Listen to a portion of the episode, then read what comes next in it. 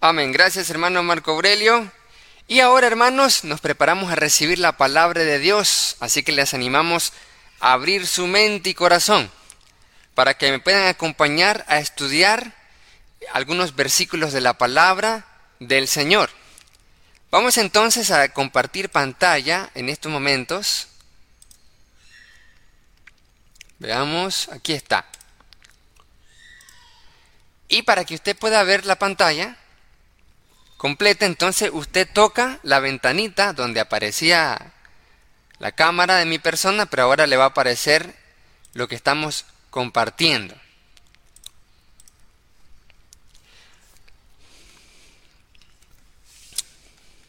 Muy bien, ¿lo tenemos? ¿Cuántos pueden ver ya la pantalla compartida? Para que me puedan confirmar. Sí, excelente, muchas gracias. Muy bien, entonces, amados hermanos. Entramos a lo siguiente.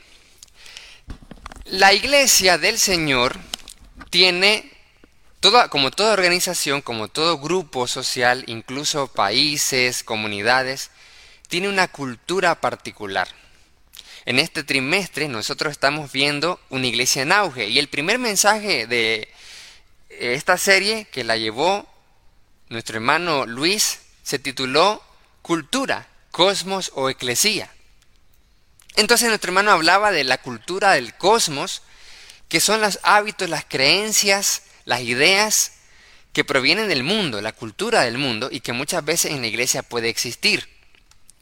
Pero la cuestión era esta, cultura cosmos o eclesía. ¿Qué cultura tenemos nosotros en la iglesia?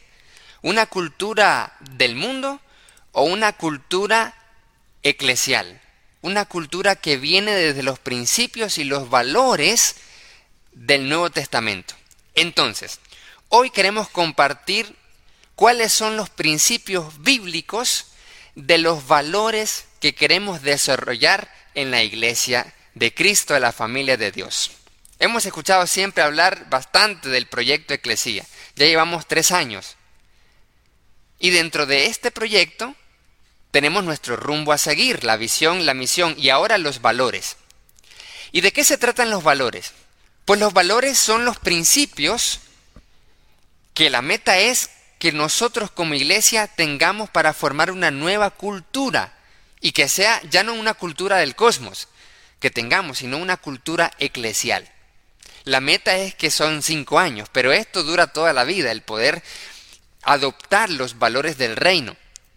Que realmente tengamos los valores de Jesús, los principios de una cultura cristiana en la iglesia. ¿Cuáles son estos valores entonces que queremos desarrollar para formar esta nueva cultura eclesial? Son siete nuestros valores. Primeramente tenemos liderazgo estratégico. 2. Espiritualidad. 3. Fraternidad. 4. Celebración. 5. Crecimiento. 6. Excelencia. 7. Pasión. Cuando hablamos de nuestros valores, además de hablar de cultura eclesial, estamos hablando de lo que a nosotros nos importa, de qué es lo que valoramos en la iglesia. Muy bien, entonces todos los administradores, los hermanos del staff, nos hemos puesto de acuerdo en estos, en estos siete valores que vamos a trabajar con la ayuda de Dios y que ya estamos trabajando desde hace rato. Nos hemos puesto de acuerdo para que la iglesia, todos juntos, podamos ir adoptando estos valores. Es decir, que comencemos en la iglesia a valorar estas siete cosas. Y por lo tanto, que al final sean nuestras características de identidad que alguien pueda decir, ve, la iglesia de Cristo, la familia de Dios en Ginotepe Carazo, es así, tiene pasión, celebra los logros buenos de sus miembros, son fraternales, etc. Pero vamos a verlo esto bíblicamente. En primer lugar, la primera cosa que valoramos en la iglesia, y cuando decimos valoramos en la iglesia, estamos diciendo lo que queremos que todos valoremos en la iglesia, porque estamos hablando de la implementación de un plan. Entonces, no podemos decir de que todos tenemos estos valores así al 100% arraigados, sino que estamos construyendo. Entonces, nuestra visión es que nosotros en la iglesia valoremos lo siguiente. Número uno, un liderazgo estratégico. ¿Por qué comenzamos con un liderazgo estratégico? Porque, ¿qué significa esto? Primeramente, el liderazgo estratégico significa una gestión estratégica, que es la acción de administrar los recursos, diseñar, medir y controlar el cumplimiento de los objetivos estratégicos o de largo plazo en pro de alcanzar la misión y la visión de la Iglesia. Un liderazgo que realiza esta gestión es estratégico. ¿Por qué comenzamos primeramente diciendo esto? Que queremos valorar esto. Porque sin liderazgo no pasa nada. ¿Cuántos hemos escuchado siempre que la mayoría de los problemas en las iglesias es en el liderazgo o por el liderazgo? Entonces, una de las primeras cosas que queremos desarrollar y valorar entonces es que nosotros tengamos un liderazgo estratégico. Y nos dice la palabra de Dios en Efesios 3, 10 y 11 lo siguiente. El propósito de Dios con todo esto fue utilizar a la iglesia para mostrar la amplia variedad de su sabiduría a todos los gobernantes y autoridades invisibles que están en los lugares celestiales. Ese era su plan eterno que Él llevó a cabo por medio de Cristo Jesús, nuestro Señor.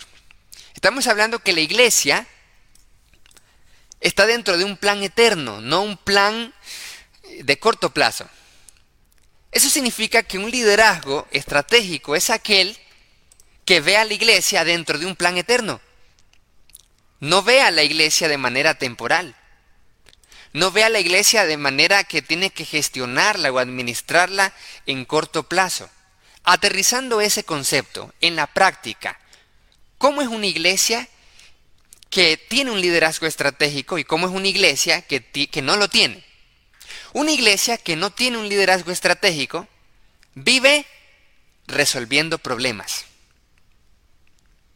Pero, un pero una iglesia que tiene un liderazgo estratégico vive anticipándose a los problemas. Mire qué diferencia enorme de las dos. La mayoría de las iglesias podemos decir, oh, ve, es cierto, ¿en qué se ocupan los administradores, por ejemplo, en la iglesia, en, los líderes?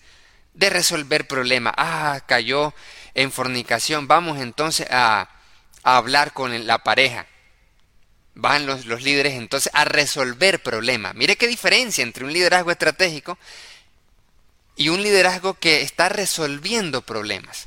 Pasa algo y entonces el líder dice, ahora vamos a resolver este otro problema que salió. Está resolviendo y resolviendo problemas. En cambio, el liderazgo estratégico es aquel que se anticipa a los cambios, a los problemas. Evita problemas al tomar decisiones estratégicas. Y porque eso pasa cuando ve a la iglesia dentro de un plan eterno, no dentro de un plan de corto plazo. No mira solamente el hoy, sino que mira hacia el futuro. Un liderazgo que no es estratégico vive solamente haciendo programación. Una programación es hacer planes de corto plazo, es decir, reunámonos. ¿Qué vamos a hablar? Vamos a hablar de cuáles son los... Vamos a hablar de qué vamos a... a dónde vamos a ir como iglesia en Semana Santa. Y ese es un liderazgo que está viendo solo en el corto plazo. Pero un liderazgo estratégico es aquel que también hace lo que dice 1 Corintios capítulo 3 verso 10. Dice así, conforme a la gracia de Dios que me ha sido dada, yo como sabio maestro de obra puse el fundamento, mas otro prosigue el edificio, pero cada uno ve cómo prosigue el edificio.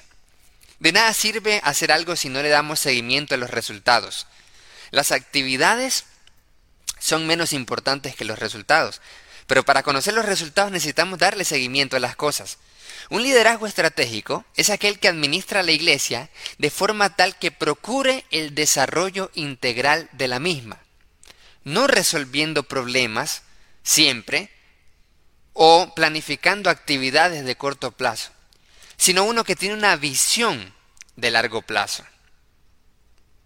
Un liderazgo estratégico tiene un seguimiento a los resultados, está evaluando constantemente para la mejora continua. Un liderazgo estratégico planifica y organiza, porque vemos el ejemplo de Dios, cómo tiene todo el orden en su creación.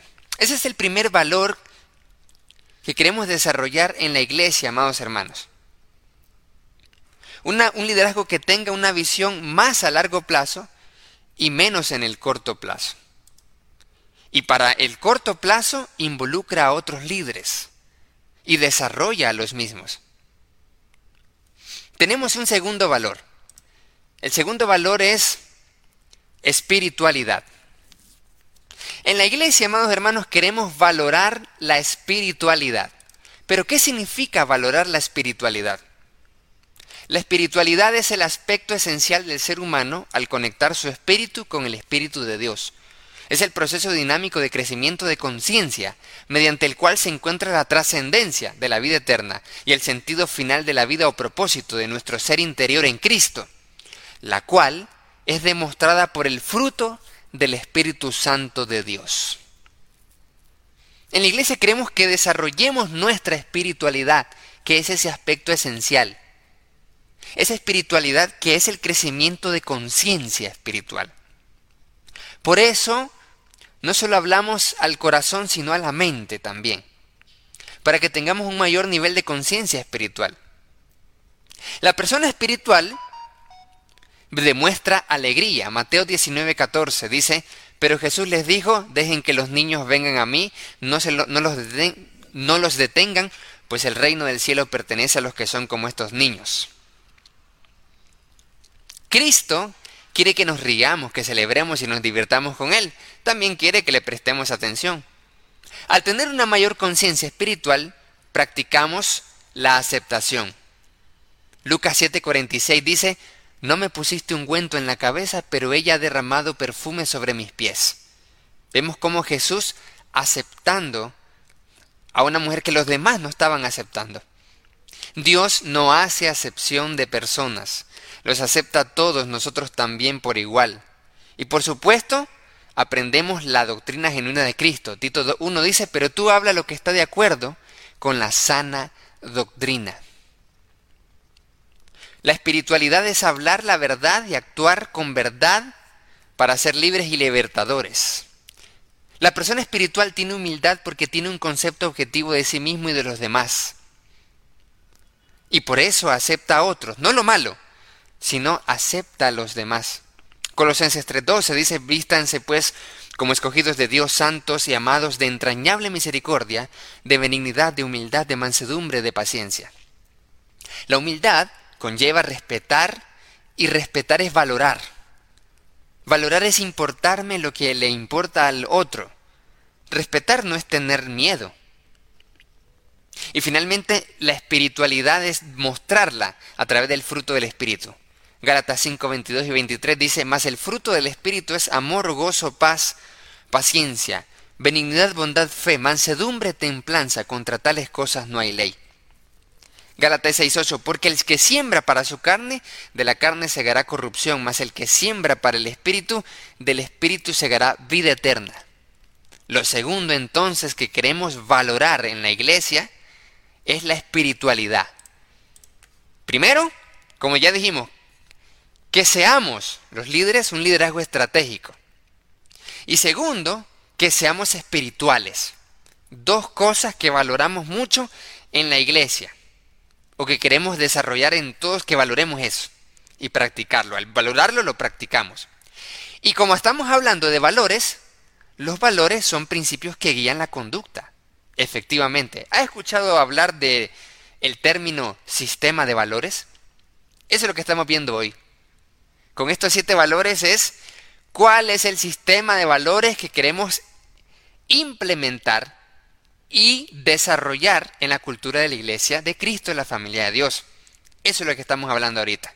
¿Cuál es nuestro sistema de valores? El sistema de las cosas que valoramos, que queremos practicar, que guíen nuestras decisiones y conducta en la iglesia y que nos importa que haya en la iglesia. Tercero, fraternidad. La tercera cosa que nos importa bastante que haya en la iglesia es la fraternidad.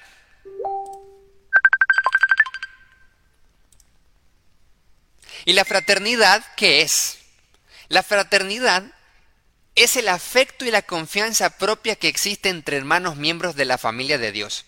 Es por eso que hemos hecho énfasis bastante en una iglesia en coinonía, en saludarnos unos a otros. Lo hemos remarcado una y otra y otra vez porque eso valoramos, que en la iglesia haya fraternidad.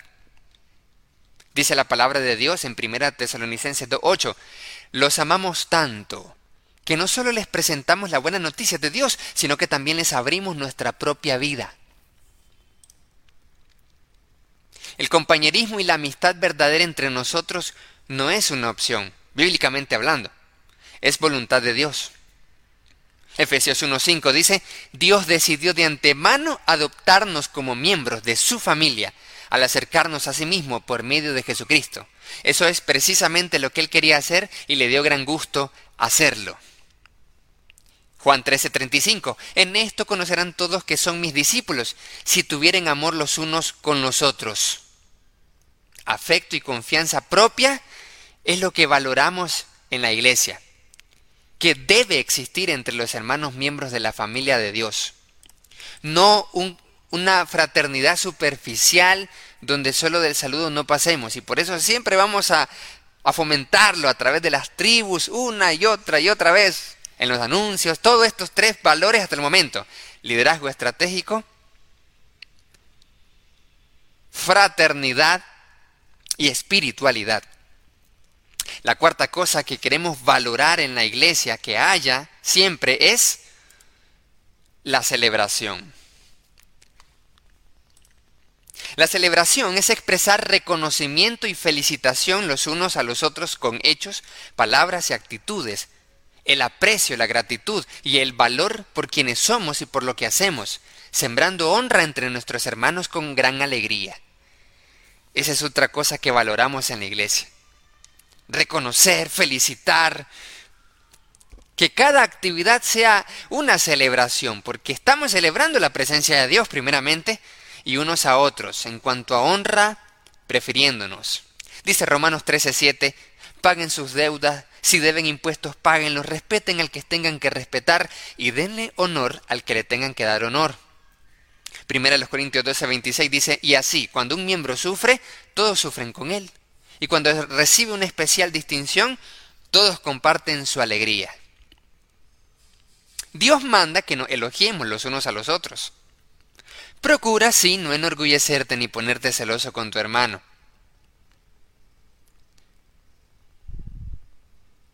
Dice 2 Timoteo 1, 16 al 18, Tenga el Señor misericordia de la casa de Onesíforo, porque muchas veces me confortó, Pablo está reconociendo a Onesíforo, y no se avergonzó de mis cadenas, sino que cuando estuvo en Roma me buscó solícitamente y me halló.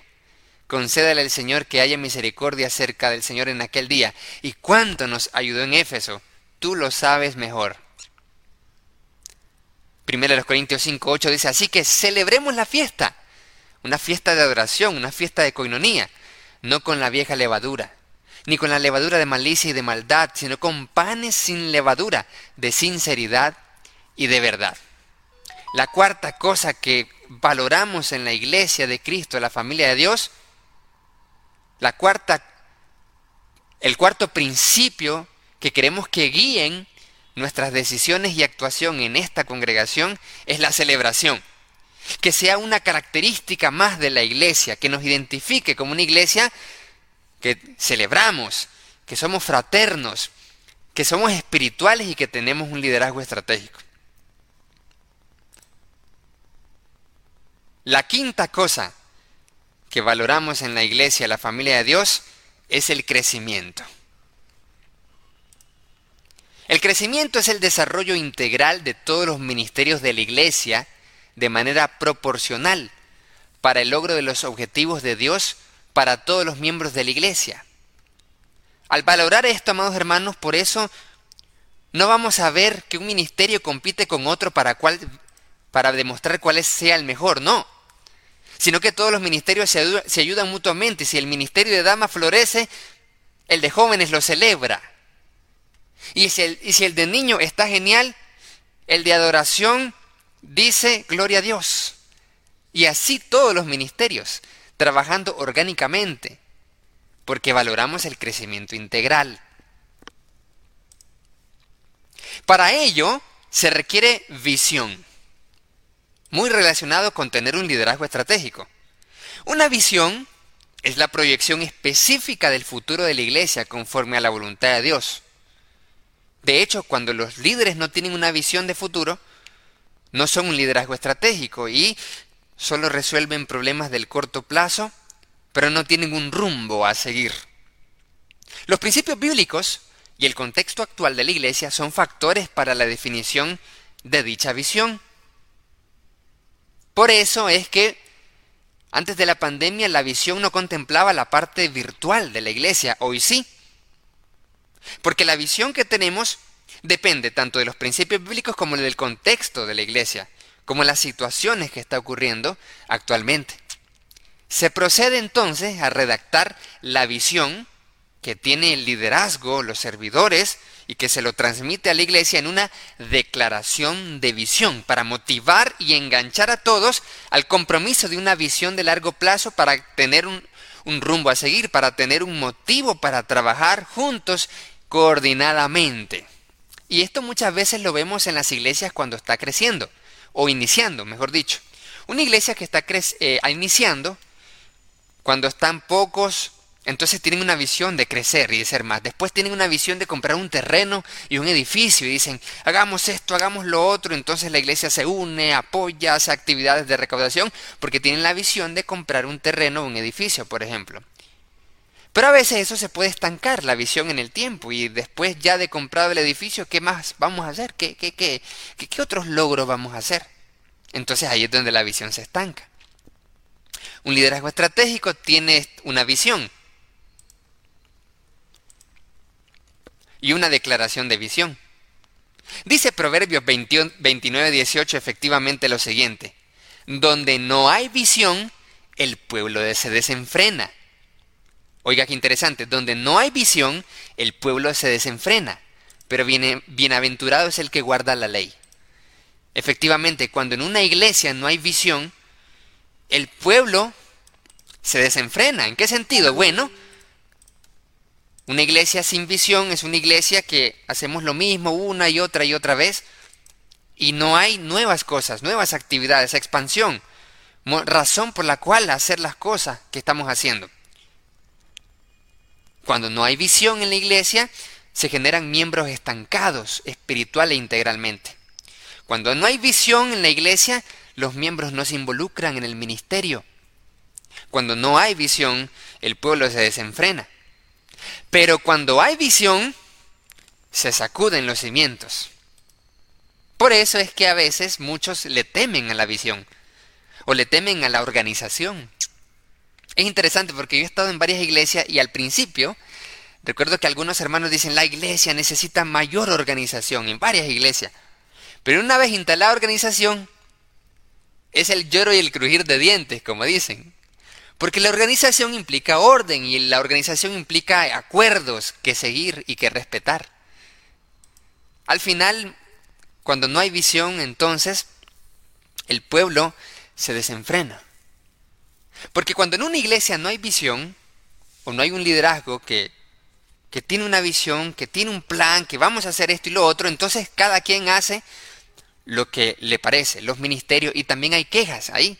No, que los líderes no hacen nada, que permiten todo, que son muy permisivos. Y por lo tanto el ministerio de jóvenes está así, el ministerio de damas está por otro lado, y, y no avanzamos.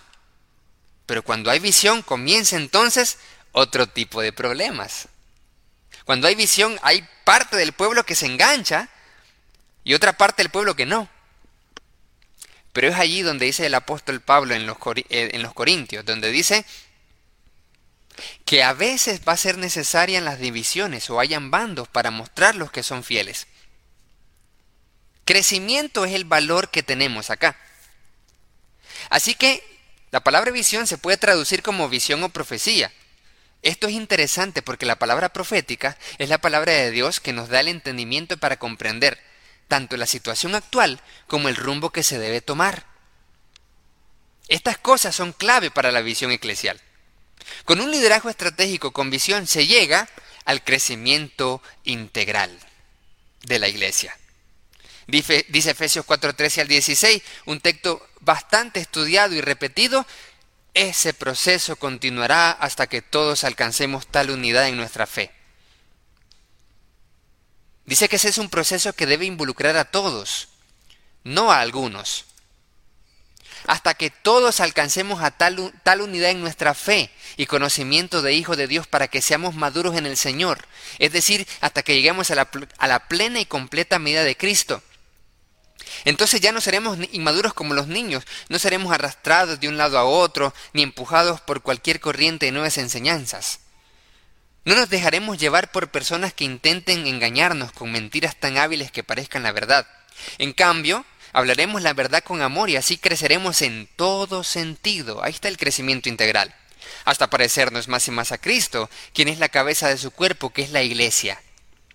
Él hace que todo el cuerpo encaje perfectamente y cada parte al cumplir con su función específica ayuda a que las demás se desarrollen y entonces todo el cuerpo crece y está sano y lleno de amor.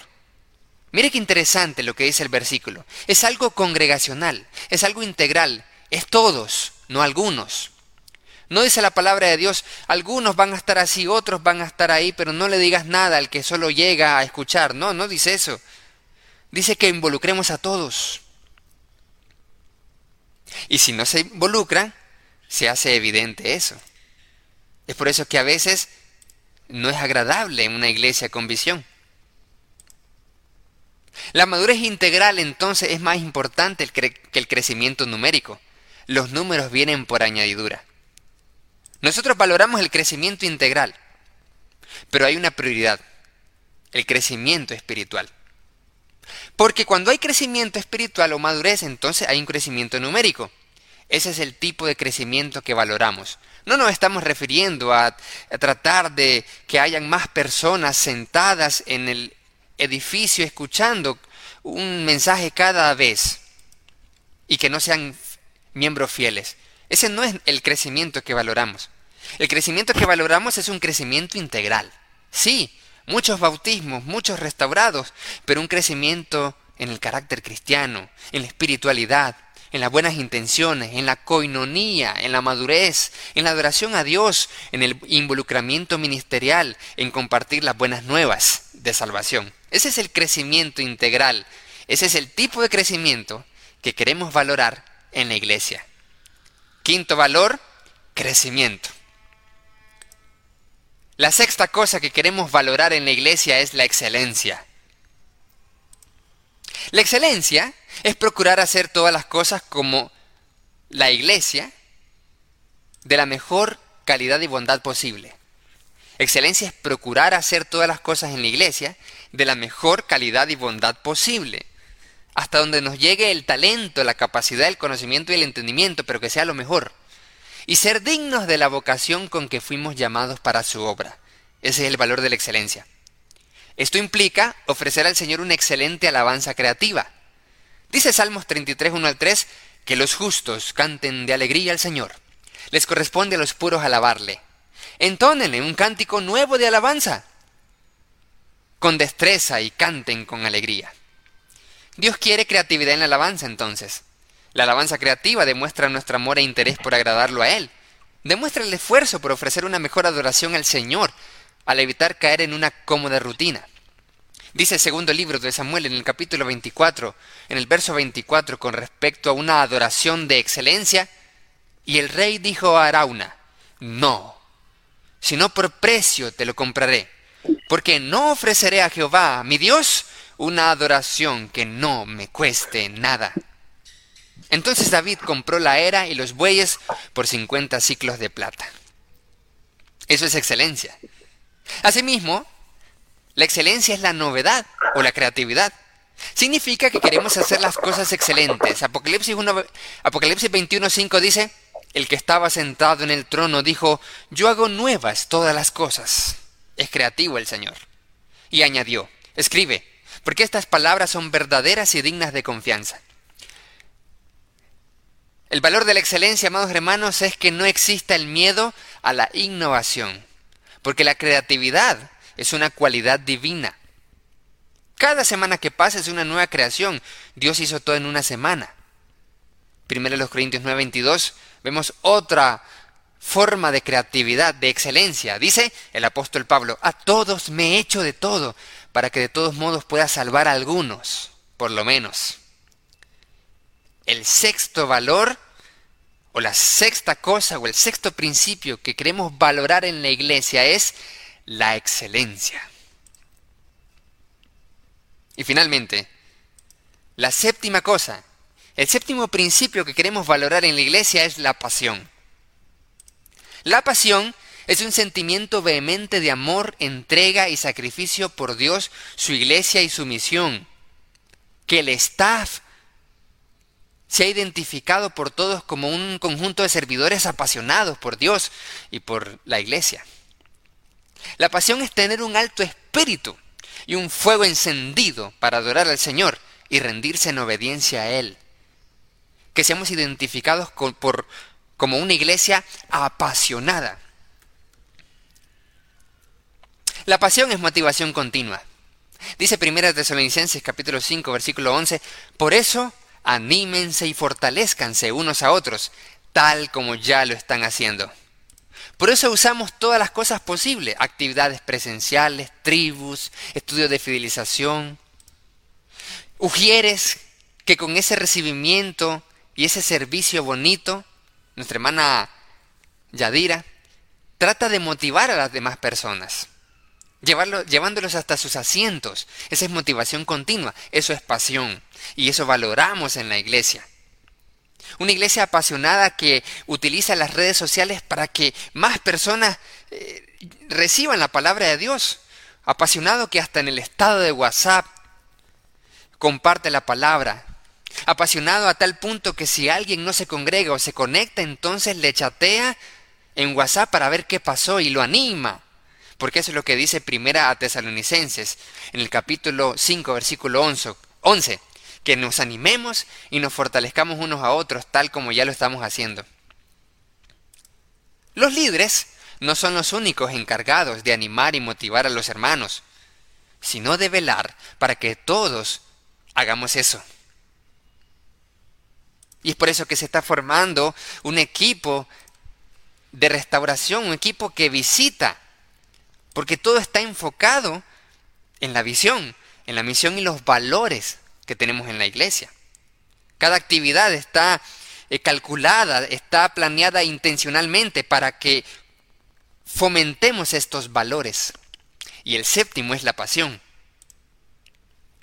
Dice la palabra en 2 Timoteo capítulo 1, verso 16, por esta razón, te recuerdo que avives el fuego del don espiritual que Dios te dio cuando te impuse mis manos. Primera Tesalonicenses 5:19 dice, no apaguéis al espíritu. ¿Cómo es eso? ¿Se puede apagar el espíritu? Sí, se puede apagar el espíritu. Se puede apagar cuando nosotros tomamos las cosas de Dios por rutina. Cuando no hay esa pasión. Por eso dice, no apaguéis al Espíritu. Primera los Corintios 14, 15 dice, entonces ¿qué? Oraré con el Espíritu, con esa pasión, pero también oraré con el entendimiento. Cantaré con el Espíritu, pero también cantaré con el entendimiento.